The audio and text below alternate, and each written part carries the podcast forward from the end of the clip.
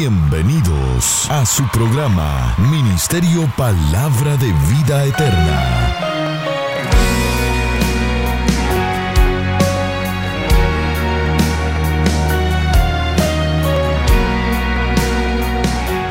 Con la administración de la palabra, Pastor Juan Interiano.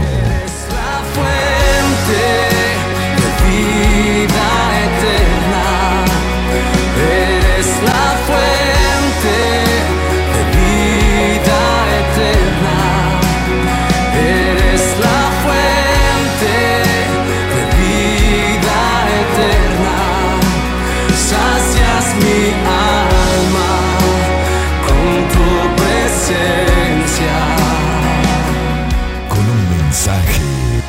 naciones. Y vamos a la palabra del Señor, Isaías capítulo 61. Isaías capítulo 61. Gloria al Señor. Saludamos a toda la audiencia virtual que están conectados con nosotros en esta preciosa hora. Tenemos muchos hermanos y amigos de diferentes partes del mundo que se conectan. Avísele a sus familiares, a los suyos. Amén. Que si tienen la oportunidad, pues que puedan así conectarse y recibir la bendición de lo que es la palabra del Señor. A su nombre, hermanos. Gloria a Dios. Isaías capítulo 61. Vamos a leer del verso 1 en adelante. Me contestan con un fuerte amén cuando lo tengan. Dice la palabra del Señor de la manera siguiente. El Espíritu de Jehová, el Señor, está sobre mí porque me ungió Jehová.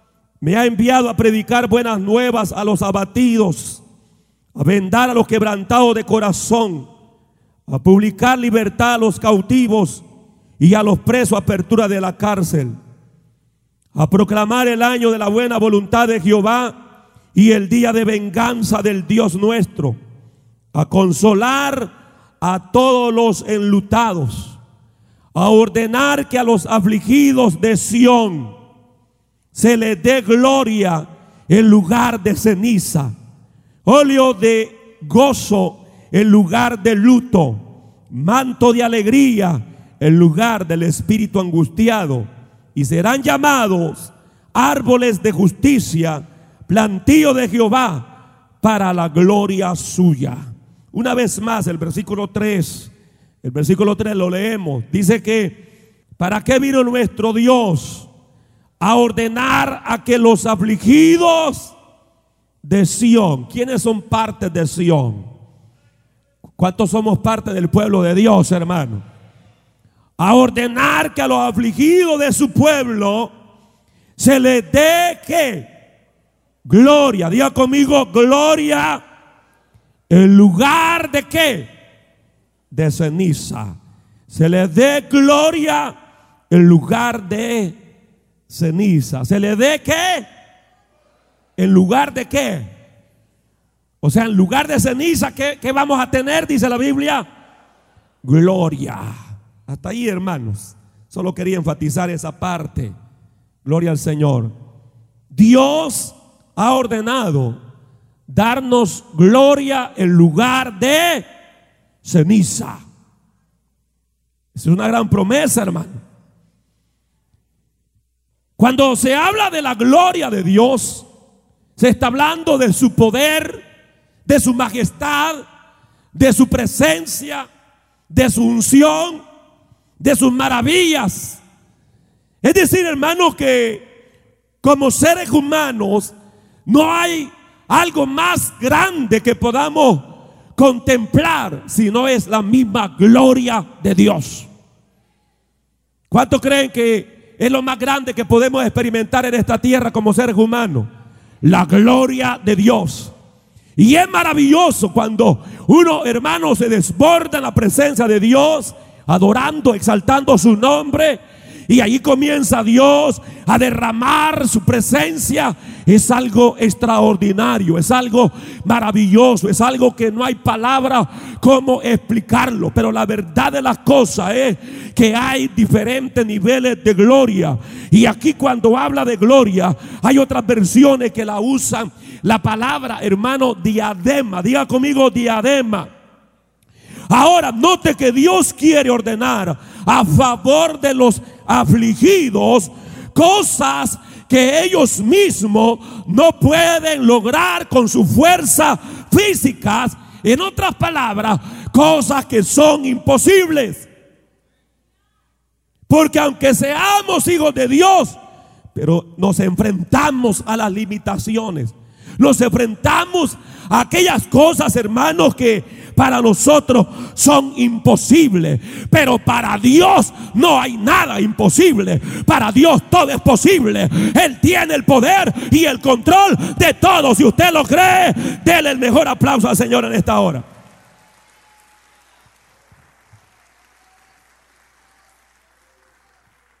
Cuando se hace, hermano, alusión a los afligidos, siempre a mí se me viene en mente como cuando David salió huyendo de la persecución del rey Saúl que lo quería matar y se fue a la cueva de Adulán y allí se refugió. Y dice que en ese lugar se unieron a él los afligidos, los endeudados, amargados de espíritu. Es decir, hermano, que eh, precisamente David se rodea de personas que están en dolor, que están en tribulaciones, que están, hermanos, en esa derrota del menosprecio. Y sobre todo, hace, hermano, la, la, condición que se expresa precisamente, o la alusión a una condición de, de lo que es precisamente la aflicción. En el hebreo se define como una mente estrecha, tener una mente estrecha o estrechez mental, donde la mente como que se bloquea, la mente como que no está eh, dando, hermano, verdaderamente esa, esa fuerza de pensamientos eh, de victoria. Y es allí donde la palabra del Señor, hermano, nos habla que para eso vino Cristo. Él vino precisamente para levantar él vino para sanar. Él vino para dar fuerza al debilitado. Él vino para levantar al caído. Él vino para romper las cadenas del que está cautivo. ¿Cuántos dicen amén en esta hora? La palabra diadema, según lo define el diccionario Strong, nos habla de embellecimiento. O sea que la gloria de Dios te embellece habla de adorno elegante que está en la cabeza. Habla de adorno de tiara, cofia, gloria, ornamento. Es decir, que cuando tenemos la presencia de Dios, la gloria de Dios, estamos embellecidos. Oh, gloria al Señor. Y por eso es de que Jesús fue escogido, el enviado de Dios, para dar al hombre lo que el hombre no merece. Es decir, que el mejor regalo que el ser humano tiene es a través de Jesús, el Hijo de Dios, hermano. ¿Cuántos dicen amén? ¿Cuántos ya tenemos ese regalo glorioso? Isaías 61, yo voy a ser breve en esta hora, pero mientras me ocupaba en el estudio de estos versos, me di de cuenta, hermanos, que aquí se describe el propósito del Mesías. ¿Qué es lo que se describe? El propósito del Mesías. El propósito del ungido de Dios, del escogido de Dios, para darle al ser humano un regalo que no merece. Por eso es de que nosotros vemos en la Biblia que siempre habían esas expectativas acerca del Mesías.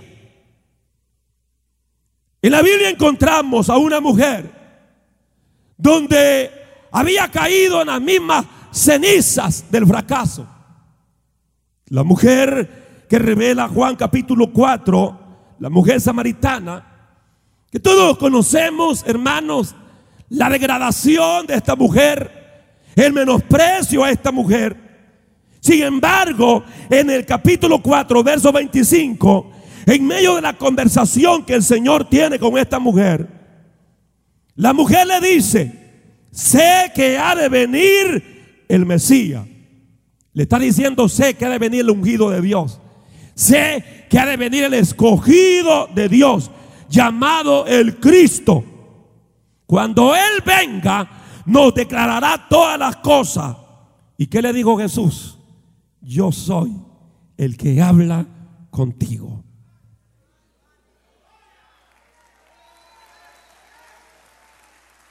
Note que aunque esta mujer había sido marginada, despreciada por la sociedad, por el círculo religioso, mas sin embargo esta mujer tenía una esperanza y ella estaba, hermano, consciente de que el libertador iba a llegar, que el restaurador iba a llegar, que aquel que tiene poder de la misma ceniza levantarnos para darnos gloria, iba a... Aleluya, yo vine a predicarle a alguien en esta hora.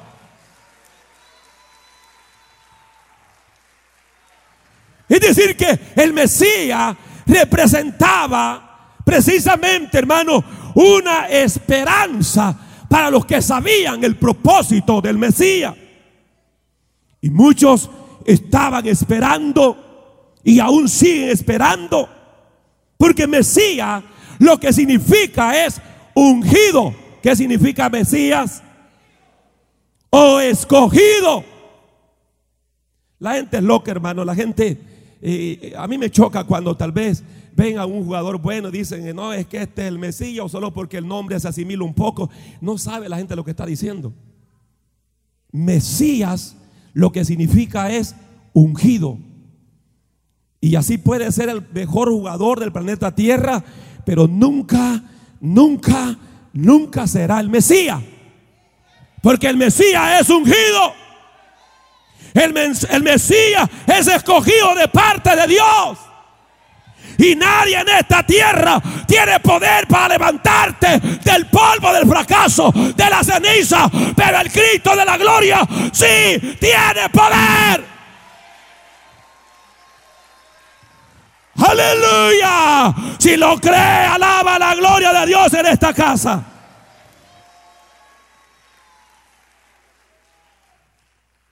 En otras palabras, el Mesías fue diseñado para un propósito especial o específico. Jesús no vino, hermano, así eh, sin propósito, no. Él vino con propósitos especiales. Jesús, como hijo de Dios, tiene un propósito específico, especial de parte de Dios. Él habló a sus discípulos y les dijo, yo sé de dónde vengo, yo sé para dónde voy. ¿Sabe lo que estaba diciendo el Señor? Sé cuál es mi propósito. ¿Cuántos lo creen, hermanos, que Él vino con propósito?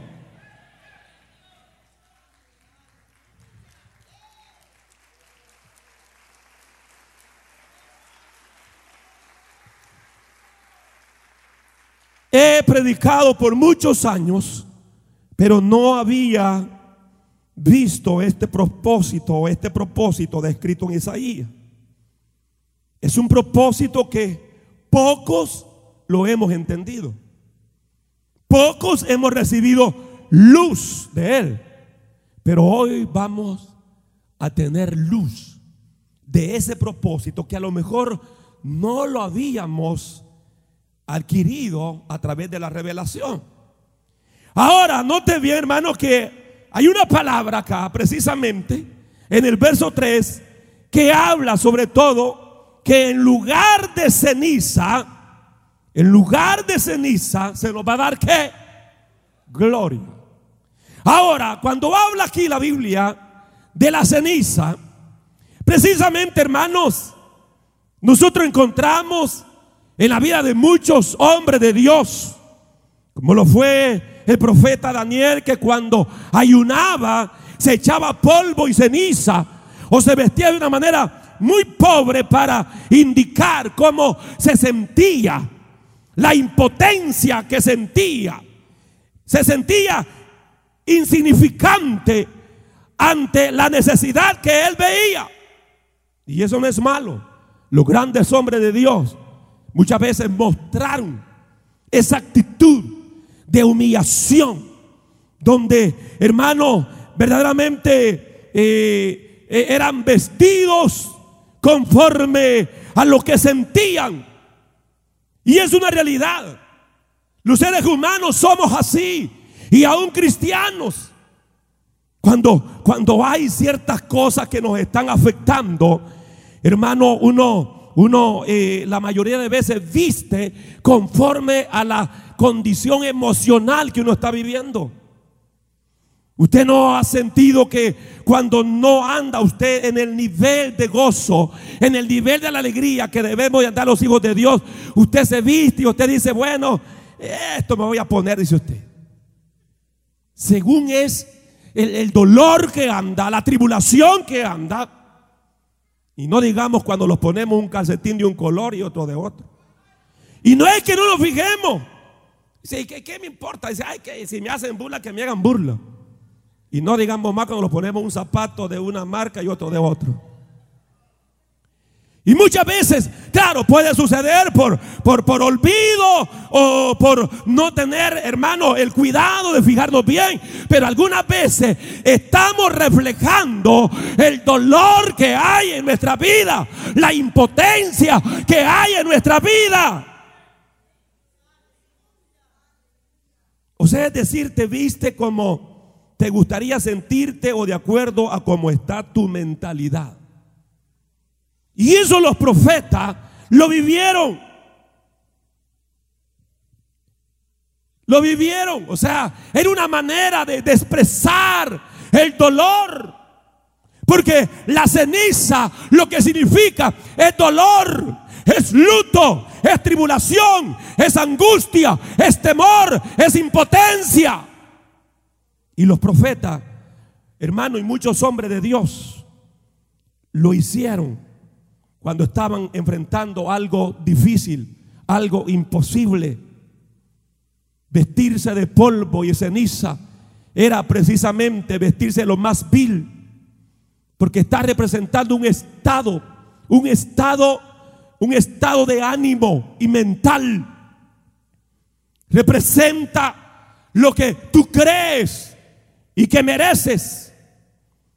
De acuerdo a la Biblia, la gente se vestía de ceniza o se rociaba de ceniza, era porque tenía un profundo sentimiento de vileza.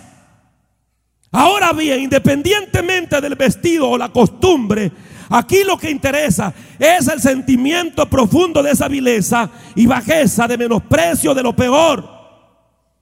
Hermanos, la realidad es de que muchos se sienten así en su interior por las razones que sean. Muchos en su mente, en su corazón, se sienten así. La aflicción de espíritu puede hacerte sentir lo peor. Y aunque estés rodeado de la bendición de Dios, tú te sientes como, como, como que no hay salida. Te sientes peor. Hay mucha gente que se siente así. La aflicción de espíritu te puede hacer sentir que no vales nada, que Dios no te ama, que Dios se olvidó de ti.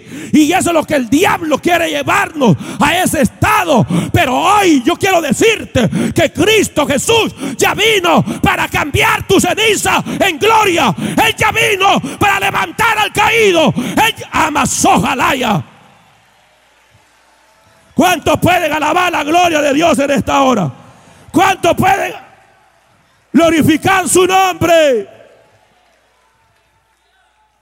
Note bien que el pasaje que hemos leído, precisamente del versículo 3, dice claramente a ordenar.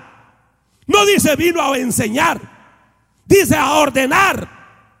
No está dando que él vino a sugerir. No está hablando que Él vino a convencer, Él vino a ordenar.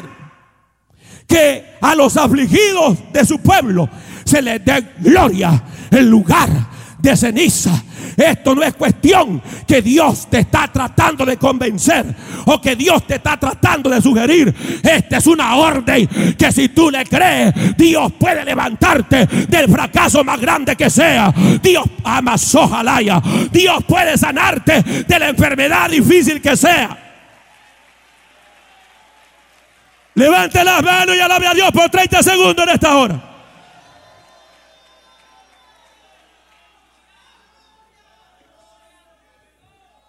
¿Qué vino el Señor? ¿A dar qué? Orden. Diga conmigo, orden. Vino a ordenar. Vino a dar. Vino a establecer. Vino a poner delante de ti la gloria. Vino a poner delante de ti la bendición. Vino a poner delante de ti la, aleluya, la grande victoria que hay en Cristo Jesús, el Hijo de Dios.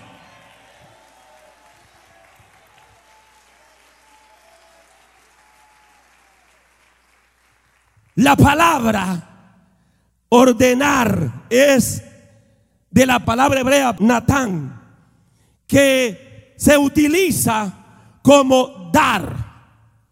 Dar. Él vino a dar. Él vino a dar gloria a los que estamos en ceniza. Significa servir. Ordenar en el hebreo significa servir. Significa poner delante de. Significa establecer. Haciendo una lista de estos versículos de los estados emocionales o espirituales del ser humano, nos encontramos que el ser humano se encuentra, de acuerdo a este verso 3, en aflicción. ¿En qué se encuentra el ser humano? En aflicción. ¿En qué más se encuentra, dice este verso? En luto, angustia. Es decir, hermano, que aquí lo que vemos precisamente, lo que hace la posición de estar en ceniza. Eso es lo que hace. Y el enemigo, hermano, tratará de una forma o de otra porque la realidad es que los cristianos pasamos estados o esos momentos, esos momentos cruciales en la vida cristiana donde tú te sientes decaído, donde tú te sientes sin fuerza, donde tú te sientes como un payaso y tú dices que ya no siento la fuerza para seguir adelante, es que siento como que ya perdí la batalla y tú como que tratas de levantarte, pero viene la voz del enemigo que te dice, no te vas a poder levantar. Y eso le pasó a Nehemías.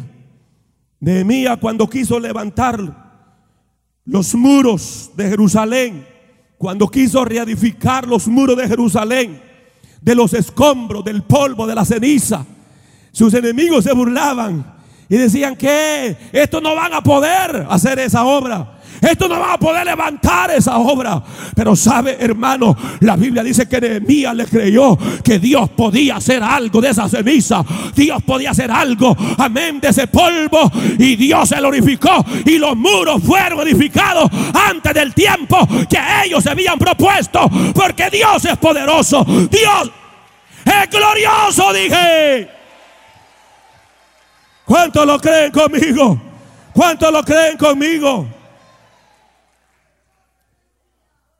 En mi vida personal he experimentado que la unción más fuerte y poderosa en mi vida ha nacido en medio de la tribulación.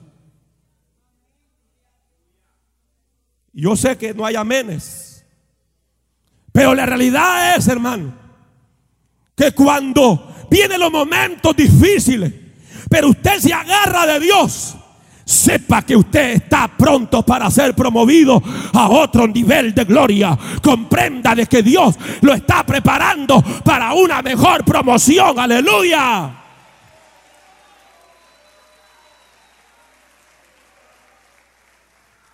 Y aquí está hablando de ese nivel de gloria, de esa gloria que es precisamente dada a través de las cenizas, a través del dolor, a través de la tribulación, a través de las dificultades. Amén. Pero Dios tiene poder para en medio de esa ceniza darte la bendición, darte la victoria, darte la solución a tus problemas. Aleluya. Aunque todo parezca fallido, aunque todo parezca como que no hay respuesta, pero el Dios de los cielos tiene respuesta para ti. El Dios de los cielos no conoce limitaciones. A su nombre, a su nombre, a su nombre. Y no importa cómo el enemigo se levante, no importa cómo el diablo se levante, hermano. La palabra del Señor habla que cuando está su gloria, está su poder. Cuando está su gloria, hay maravilla. Cuando está su gloria, hay prodigio. Cuando está su gloria, los enemigos tienen que ser derrotados. ¿Cuántos dicen amén en esta hora? La Biblia revela en Éxodo capítulo 9. La palabra de Dios dice en el verso 8. Y Jehová dijo a Moisés y a Araón, tomad puñados de ceniza de un horno y la esparcirá Moisés hacia el cielo delante de Faraón. Y vendrá a ser polvo sobre toda la tierra de Egipto y producirá sarpullido con úlcera en los hombres y en las bestias por todo el país de Egipto. Y tomaron ceniza del horno y pusieron y se pusieron delante de Faraón y le esparció Moisés hacia el cielo y hubo sarpullido que produjo úlcera tanto en hombres como en las bestias y los hechiceros no podían estar delante de Moisés a causa del sarpullido porque hubo sarpullido en los hechiceros y en todos los egipcios. ¿Por qué? Porque Dios tiene poder aún de la ceniza levantar con gloria y poder para vencer a tus enemigos. ¿Cuánto lo creen conmigo? ¿Cuánto lo creen conmigo? ¿Cuánto lo creen conmigo? Todo parecía imposible. Moisés estaba enfrentando uno de los mayores ejércitos del mundo en ese entonces. Mas sin embargo, hermano, Dios lo levantó con autoridad aún en medio de la ceniza. Eso es lo que indica que cuando Dios te levanta, aún en medio del polvo de la ceniza, Dios te inviste de poder, Dios te inviste de autoridad. Oh, aleluya. Quizás has caído, quizás te sientes como el polvo de la ceniza, pero el Dios que tiene puede hacer algo con la ceniza. El Dios que tiene puede levantarte aún en medio de la ceniza. ¿Cuántos dicen amén, amén, amén? Alaba la gloria de Dios, alaba la gloria de Dios en esta hora. Uh, aleluya. Aleluya, aleluya. No importa que tus enemigos digan no te vas a levantar. No importa que el diablo diga está vencido, está derrotado. No importa. El Dios de los cielos puede hacer algo con las cenizas.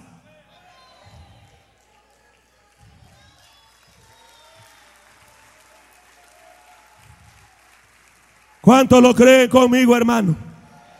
¿Cuántos lo creen conmigo? Es impresionante. Hay cosas que uno no las entiende. Pero aquí no se trata de entender a Dios. Aquí se trata de creerle a Dios. ¿Cómo que iba a funcionar agarrar la ceniza del oro y tirarla hacia el aire y que eso iba a derrotar a los enemigos? Pero ese es el Dios que tenemos. Es como lo que encontramos en Primera de Reyes capítulo 17. Cuando el profeta Elías sintió hambre y le pide a aquella viuda de Sarepta que le prepare un buen pancake. Y le digo, Señor, si lo único que tengo es para mi hijo y para mí, y después de la comida lo dejamos morir. Y le dijo, no, no, no, Ve a hacer lo que yo te digo. Ve, prepara una buena torta. Y la cocinas. ¿Dónde le dijo? Bajo las cenizas. Usted puede imaginarse que alguien le cocine un buen pancake de camote dulce, sweet potato, como los hace mi esposa, para mis antojos. Pero que luego me diga, mira mi amorcito, te lo voy a cocinar en medio de la ceniza. Un poco raro, porque qué sabor puede tener eso. Pero ¿por qué el profeta le dice que use la ceniza para cocinar en lugar de fuego? Es que ahí había una figura profética es que allí había una revelación profética, había una palabra profética. Y aquella mujer hizo como el profeta le dijo que hiciese. Y cocinó aquella torta y la sacó. Y el profeta le dijo, habiendo obedecido a eso, ¿sabe qué? Va a haber un milagro de multiplicación en medio de la ceniza. Hay un milagro en medio, amazojalaya, en medio de la ceniza. Hay multiplicación, hay multiplicación, hay milagro. Usted me escuchó, quizás alabe a Dios en esta hora.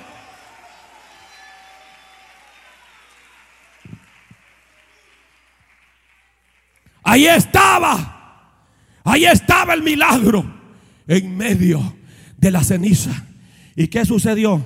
Los tres años y medio que no hubo lluvia, dice la Biblia, que hubo escasez de alimento para aquella viuda, no hubo problema, hermano, siempre había harina, siempre había aceite, la multiplicación estaba allí, aleluya. ¿Quién podía creer que en medio de esa ceniza había un milagro de multiplicación? Así opera nuestro Dios, así trabaja nuestro Dios. Cuando todo parece imposible, Él lo hace todo posible. Alaba a Dios en esta hora, iglesia. Uh, qué palabra, Dios mío. Qué palabra. ¿Ah? ¿Qué es lo que Dios hizo a través de esa gran mensaje del Beneo? ¿Qué Dios hizo? ¿Ah? El diablo dijo, esto ya están convertido en ceniza. El diablo dijo, ya esto están terminado. Caso perdido, caso cerrado. Ya no hay, ya no hay forma. Oh, aleluya. Pero cuando prepararon aquel horno y los lanzaron a estos varones, ¿sabe qué? Hermano, la Biblia revela que cuando fueron a ver, habían no tres, sino que habían cuatro. Oh, gloria al Señor. Y aún en medio de aquella ceniza y en medio de aquel gran horno, ellos se paseaban, pero ni un pelo de ellos se quemó, porque el Hijo del Dios de los dioses estaba allí en ese lugar para presentar para cuidarlo, para protegerlo. No importa cómo el diablo nos lance, a, hermano, al horno de fuego. No importa, no importa. Dios tiene poder para levantarnos aún del polvo de la ceniza. Uh.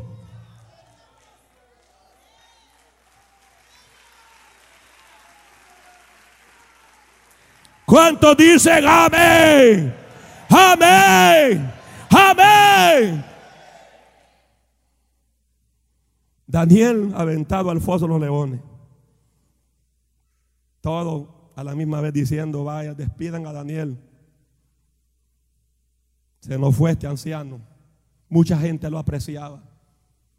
Y todo era como un caos, una derrota más hacia los hijos de Dios. Pero lo más tremendo es que Dios reservó la vida de Daniel. Aunque aquellos leones estaban hambrientos, los habían puesto días de ayuno. Pero cuando llegó Daniel, hermano, llegó también aquel que puede levantarnos del polvo de la ceniza. Llegó aquel que puede ponerle control a los animales, a los vientos, al mar. El que tiene el control de todas las cosas. El soberano Dios, el poderoso, el Chadai, el Dios de la suficiencia, el Dios de la grandeza, el Dios de majestad. Estaba ahí y lo reservó a Daniel de la muerte de los leones. ¿Cuántos tenemos a ese Dios, hermano?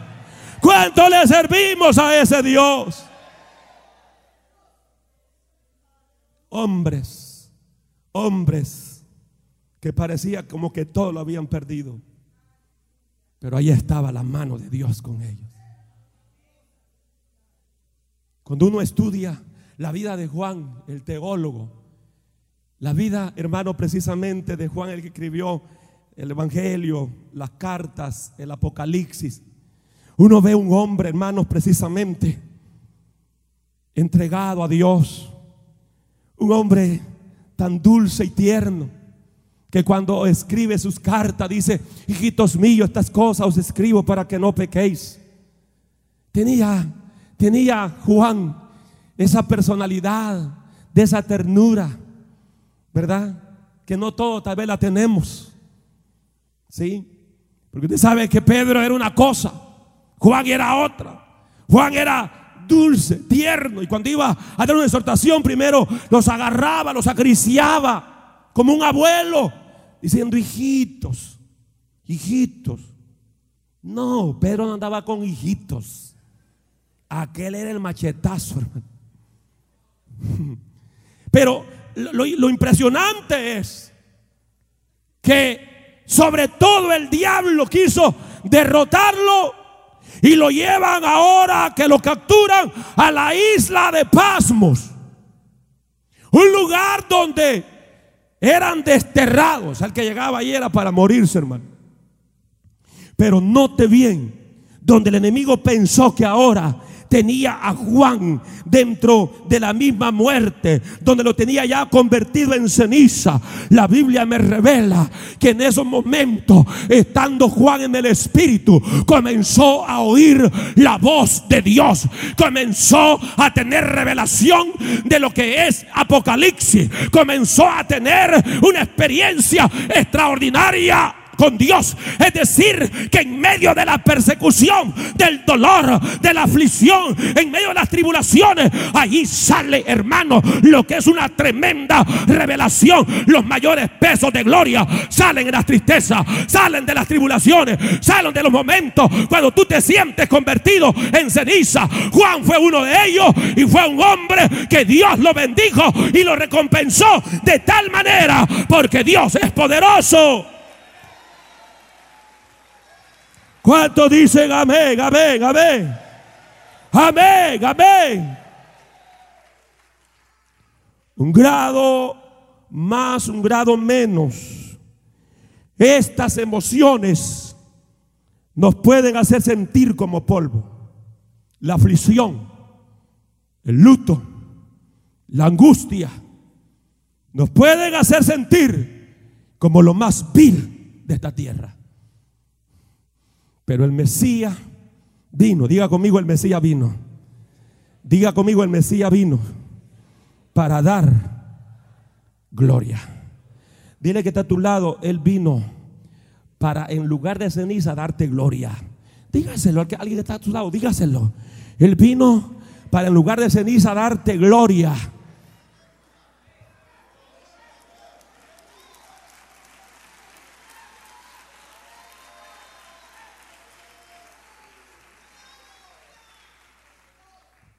En otras palabras, Dios no nos quiere en las cenizas.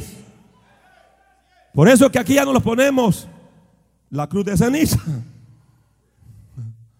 Dios no nos quiere en ceniza. Porque si Él nos quisiera en ceniza, si Él nos quisiera en luto, en angustia, en dolor, en tristeza, en amargura, en aflicciones, pues entonces ahí lo hubiera dejado. Pero Él vino a ordenar, eso dice el verso 3, que Él vino a ordenar para que a los que están en ceniza se les dé qué? Gloria. Se les dé gloria. El Mesías vino para darte la gloria de Dios.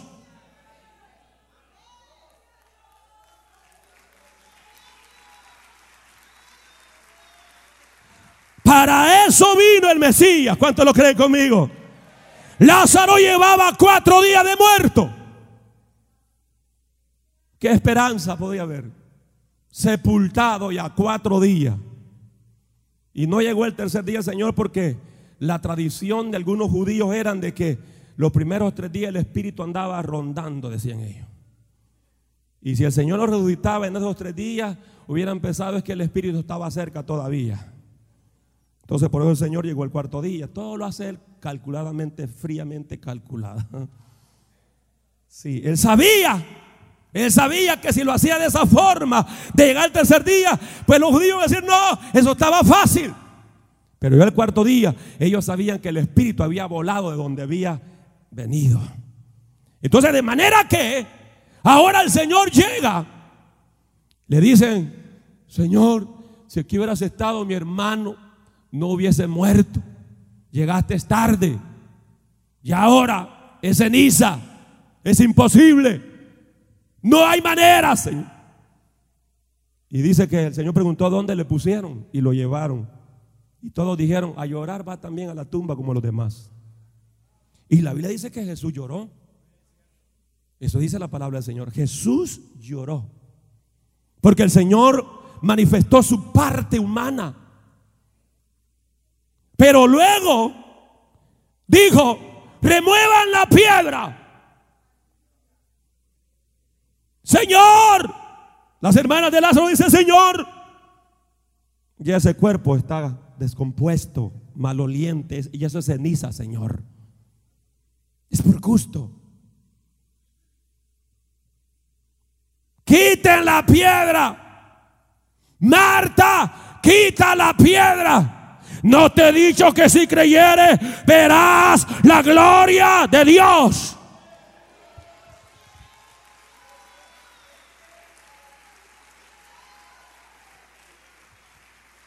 Y removieron la piedra. Y Jesús le dijo, Lázaro, sal fuera. Todos dicen que le llamó por su nombre. Porque si no le llama por su nombre, todos los de ese cementerio se hubieran levantado. Es que a la voz de Cristo resucitan los muertos. A la voz de Cristo se levantan aún los que están en medio de la ceniza. Alaba la gloria de Dios en esta hora. Alaba a Dios, alaba a Dios, iglesia.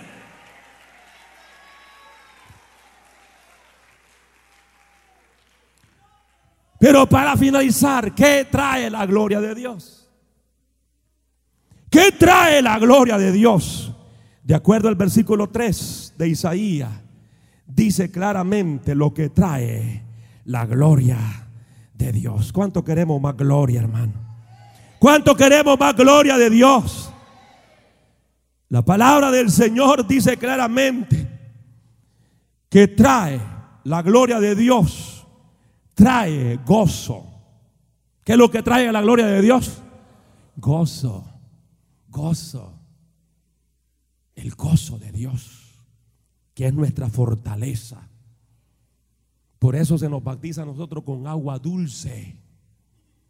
No se nos bautiza con agua, con agua de limón para que no andemos amargados. Se nos bautiza con agua dulce. Oh, gloria al Señor. Y aparte de eso, viene la gloria de Dios. Cuando la gloria de Dios está en una vida, hay gozo. Cuando la gloria de Dios está en una iglesia, hay gozo. Cuando la gloria de Dios está en una familia, hay gozo, dije.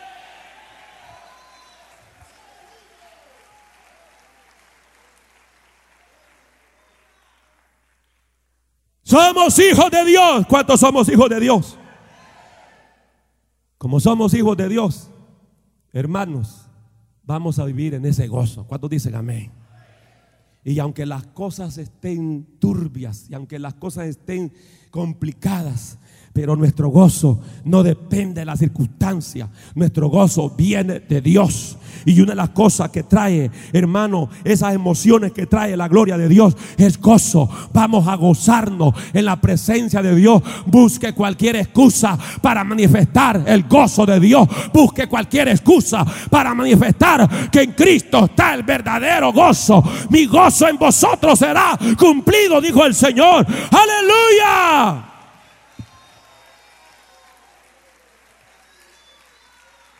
La gloria de Dios trae alegría. ¿Cuántos dicen amén, hermano? ¿Qué es lo que trae la gloria de Dios?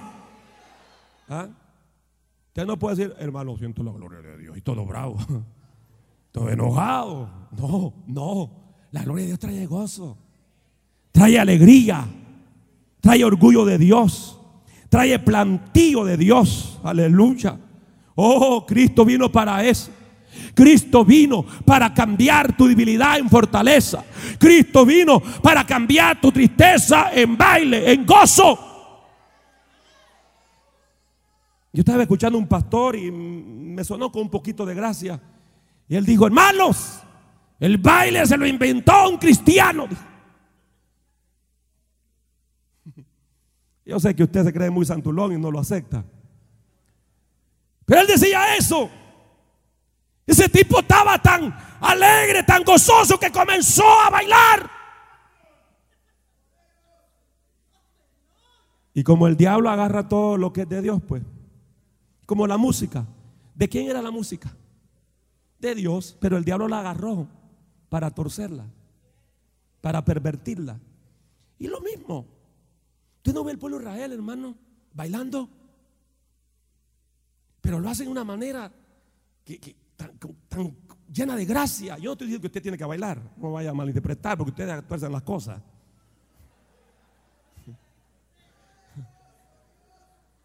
Pero, pero me impresiona porque ellos en una danza, hermano, en una danza, en un baile tan limpio que no se ve nada de morbosidad. ¿Lo han visto ustedes? ¿Verdad que impresiona? Claro, claro. Es una manera que el pueblo de Israel aprendió a expresar su júbilo, a expresar su gozo, a expresar su alegría. Y por eso ese hermano dijo, como pastor digo, no, hermano, yo creo que yo creo que fue un creyente el que se inventó el baile. Estaba tan gozoso ese tipo que no se pudo contener.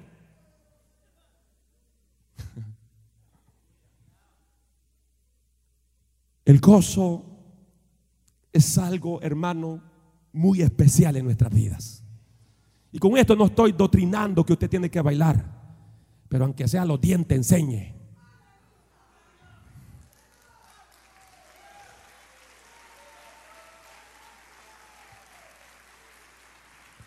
Enséñale a alguien que hay gozo.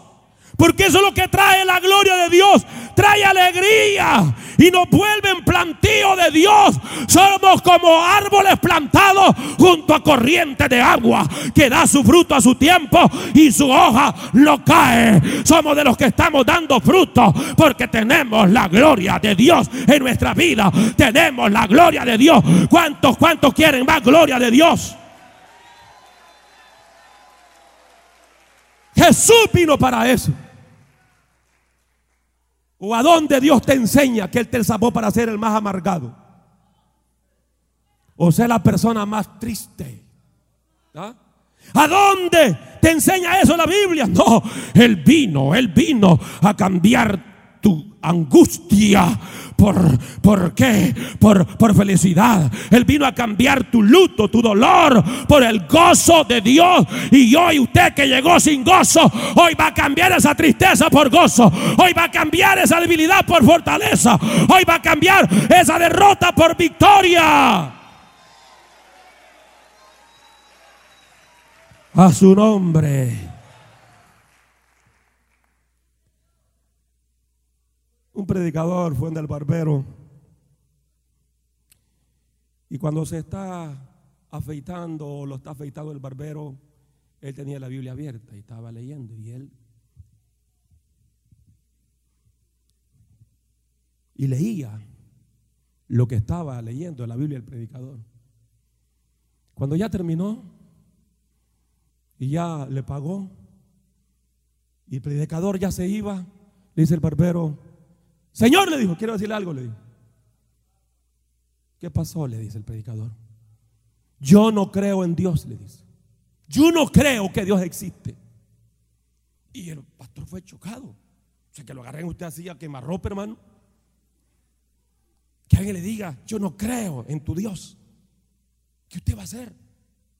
Y, y el pastor se quedó sin aire. Y solo le dijo, no puedo hacer nada. Y se fue. Y él enfatizó, no creo en tu Dios, Porque al nomás salir de esa puerta, tú vas a encontrar gente sufriendo, niños sufriendo. Y si Dios existiera, no hubiera esa gente sufriendo. El pastor salió como decepcionado, abre la puerta al edificio, sale hacia afuera y luego ve a su, lado que estaba un joven escuchando música con una gran barba hasta acá y el pelo hasta acá. Y convence al joven y le dice, entremos acá, quiero que me haga un favor, no te vas a recortar el pelo, solo que yo quiero que tú entres conmigo. Y luego, cuando ya llega donde el barbero le dice, el predicador, quiero decirle algo, le dijo, existen los barberos.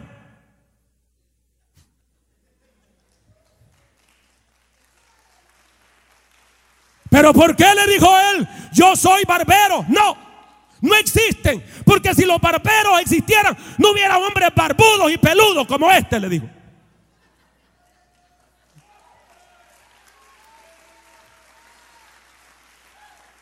No, le digo, lo que pasa es que yo no puedo hacer nada si ellos no vienen a que yo les recorte su cabello.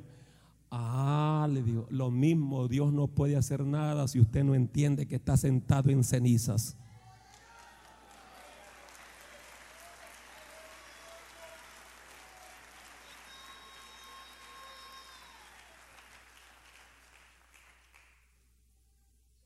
Jesús vino a eso.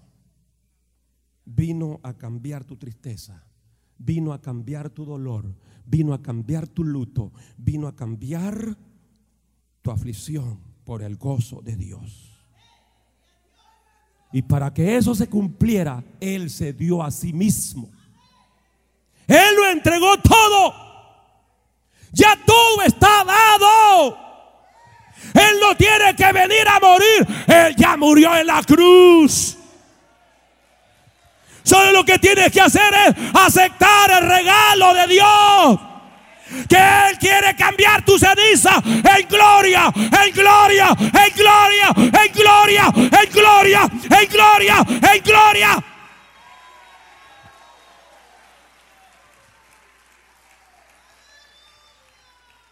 Recibe la gloria de Dios.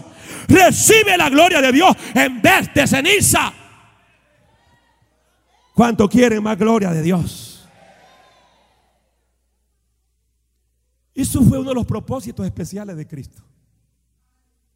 Los propósitos especiales y específicos del Mesías fue eso. Como le dije tantos años predicando y nunca había entendido ese propósito que revela Isaías 61.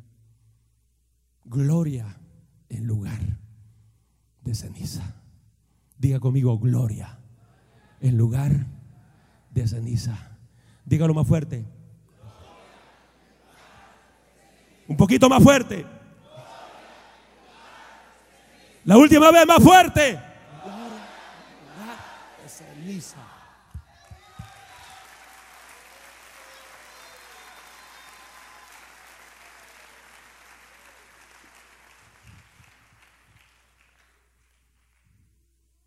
Concluyendo, la ceniza representa lo más bajo de nuestros sentimientos, de nuestras emociones. Significa ceniza, tribulación, dolor, luto, aflicción, derrota. Y te llevo con este personaje, Job capítulo 30, versículo 19, donde Job dice, él me derribó en el lodo. Y soy semejante al polvo y a la ceniza. Note bien, Job en sus palabras describe cómo se sentía y la manera de expresarlo fue describiendo de una manera visual su sentimiento. Lo más vil de una persona se puede sentir representado como el polvo o las cenizas. Y así llegó el momento que Job se sintió derribado al lodo, semejante al polvo y a la ceniza. Donde usted sabe muy bien cómo Job tuvo que luchar y hasta maldecir el día que nació. Momento difícil, porque Job lo había perdido todo, sus riquezas, su familia, sus bienes materiales, todo. ¿Me estás escuchando, hermano? Todo. Donde parecía que todo era una derrota total, un fracaso, que ya no había esperanza, me derribó en lodo, soy semejante al polvo y a la ceniza. Pero en medio de todo eso, viene la revelación de Dios. Y en la altura del, del capítulo 19, verso 25, Job saca una expresión de fe, una expresión de revelación. Y dice, yo sé que mi redentor vive. Yo sé que mi redentor vive. Yo sé, dijo Job,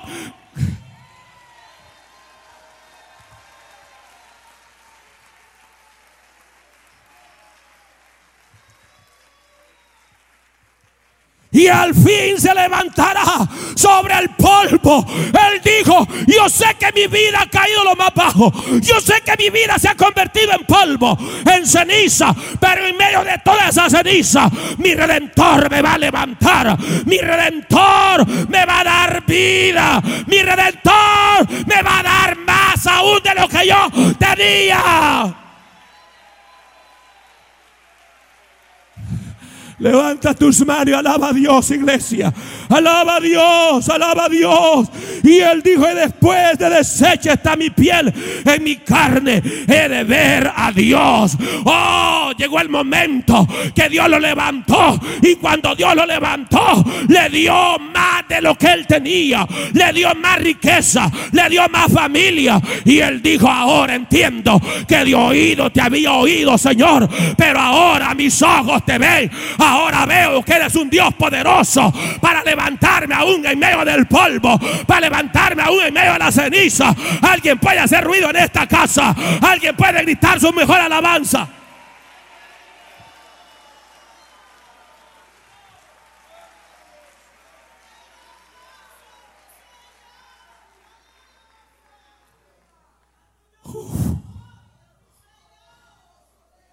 Un hijo de Dios tiene que ir cambiando su ceniza por el gozo, por la gloria de Dios.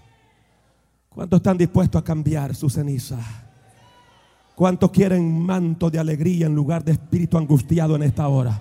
No les escucho. ¿Cuántos quieren el gozo de Dios? ¿Cuántos quieren manto de alegría en lugar de espíritu angustiado?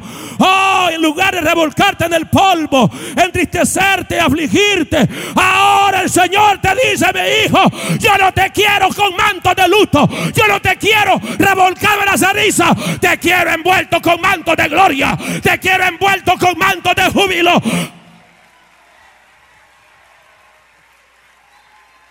Alguien puede alabar a Dios ahora. Haga conocer su alabanza ahora.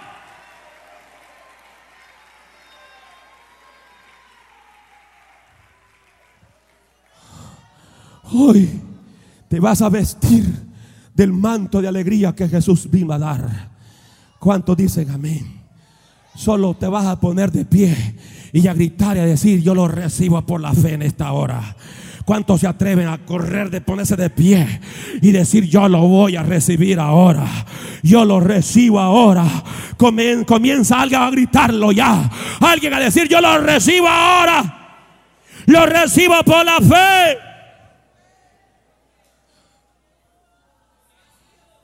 Alguien puede gritarlo, yo lo recibo ahora, lo recibo por la fe, lo recibo por la fe, lo recibo por la fe. Grítalo fuerte. No te escucho, hermana. No te escucho, hermano.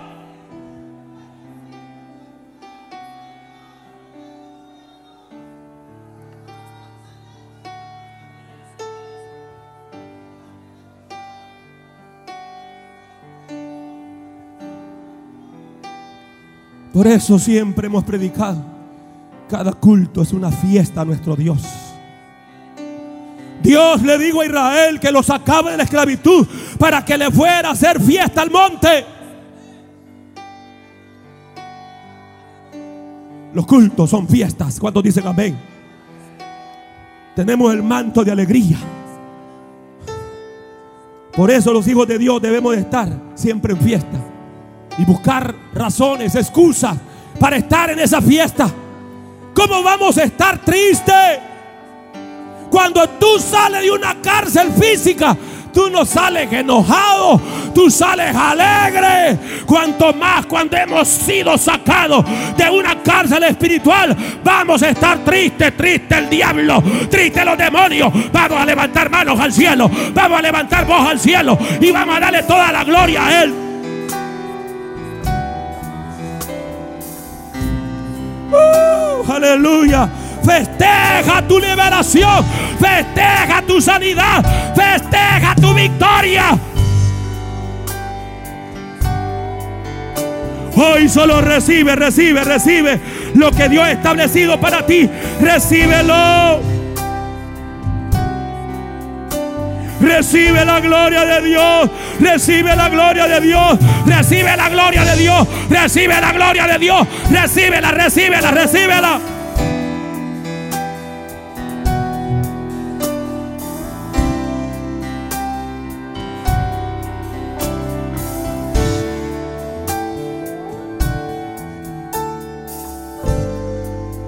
Algo está cayendo aquí. Levante esas manos. Es tan fuerte sobre mí.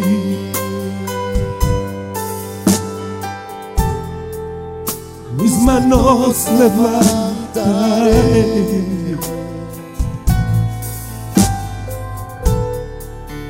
Y su gloria tocaré. Levanta tus manos. está cayendo aquí. Es tan fuerte sobre mí.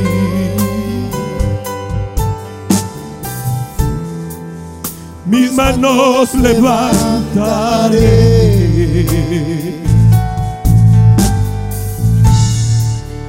Y su gloria tocaré. Está cayendo en este lugar su presencia, su gloria ahora. Cayendo. Y Ramaya sí, Balaya. Su gloria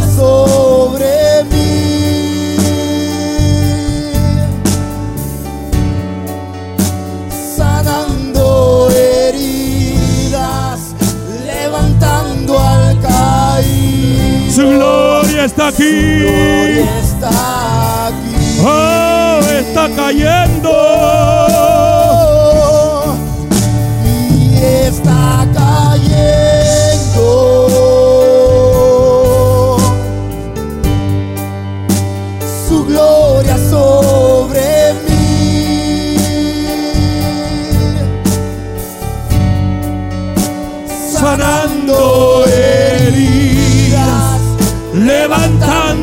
Caído. Su gloria está aquí. Su gloria está aquí, hermano. Su gloria está aquí. Aleluya. Aleluya. ¿Cuántos quieren más bendición de Dios en esta hora? ¿Cuántos quieren más bendición de Dios? Los que quieran más gloria de Dios, más presencia de Dios, salga corriendo, véngase aquí al frente. Oh, aleluya. Dios quiere bendecirte hoy. Dios quiere darte la bendición hoy. Yo no sé en qué tipo de ceniza te encuentras, pero el poderoso está aquí en esta hora. A lo mejor te han dado un reporte clínico donde te han dicho, ya no hay sanidad para ti. Ya no hay sanidad. Ya no hay sanidad. Ya no hay sanidad. Ya no hay sanidad.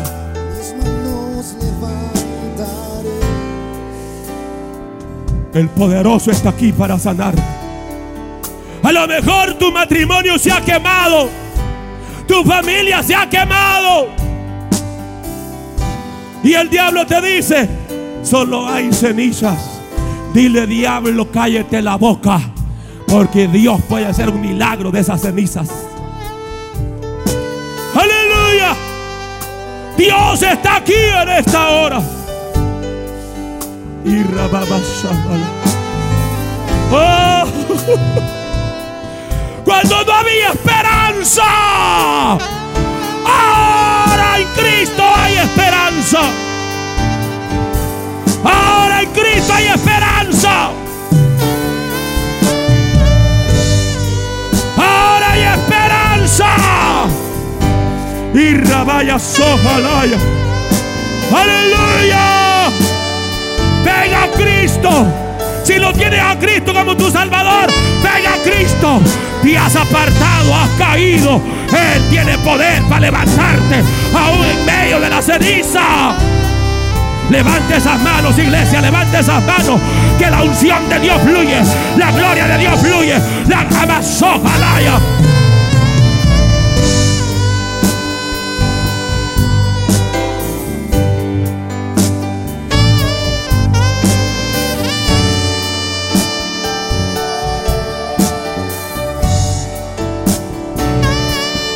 Su gloria está cayendo, su gloria está cayendo, su gloria está cayendo, su gloria está cayendo, su gloria está cayendo, su gloria está cayendo, su gloria está cayendo, su gloria está cayendo, su gloria está cayendo, su gloria está cayendo, su gloria está cayendo, y la vaya sojalaya.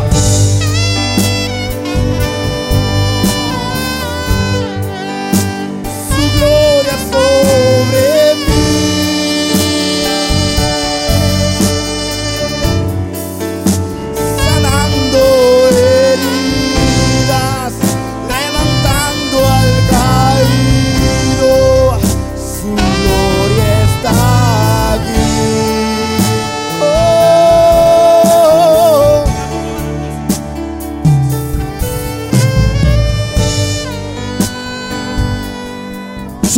Solo tienes que creer. Solo tienes que creer. No hay duda, la unción del Espíritu Santo ha caído sobre ti. La unción del Espíritu Santo ha caído sobre ti. La unción ordena hoy. La unción ordena hoy que la ceniza se te cambiará en gloria, en gloria, en gloria. Recibe esa palabra de fe. Recibe esa palabra profética. Recíbela, recíbela, recíbela, recíbela.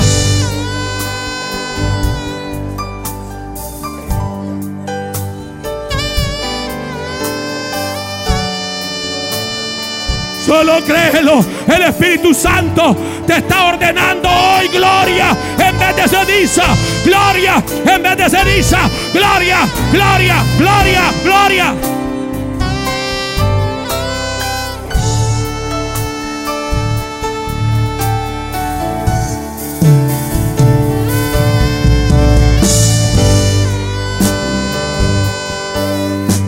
Oh, rababa y siba la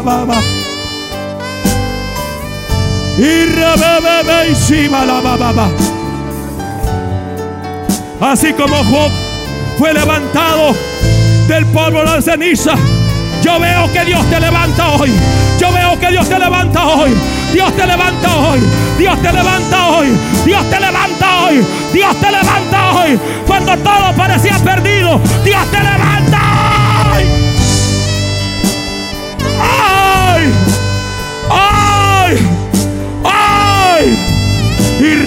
levanta tus manos, levanta tus manos, levanta tus manos. Levanta tus manos, que la victoria ha llegado a tu vida. El levantamiento ha llegado a tu vida. La unción del Espíritu ordena hoy, ahora, ahora, dice el Espíritu Santo, tu ceniza se convierte en gloria. Recíbelo, hijo, recíbelo. Recíbelo. Recíbelo. Recíbelo. Recíbelo. Recíbelo. Recíbelo, hijo, recíbelo. Recíbelo.